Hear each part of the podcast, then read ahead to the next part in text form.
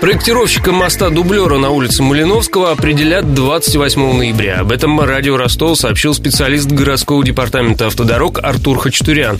По словам чиновника, через три года горожане смогут забыть о трудностях с проездом на том участке. 28-го аукцион на определение подрядной организации, кто будет выполнять проектирование. В течение года, до конца следующего года предусмотрено проектирование, реконструкция моста с реконструкцией участка автомобильной дороги от Факельной до Измайловского. То есть вся Малиновская будет приведена к одному виду, к одной ширине, и в рамках реконструкции моста э, будет планироваться, как вот на Ворошиловском, второй.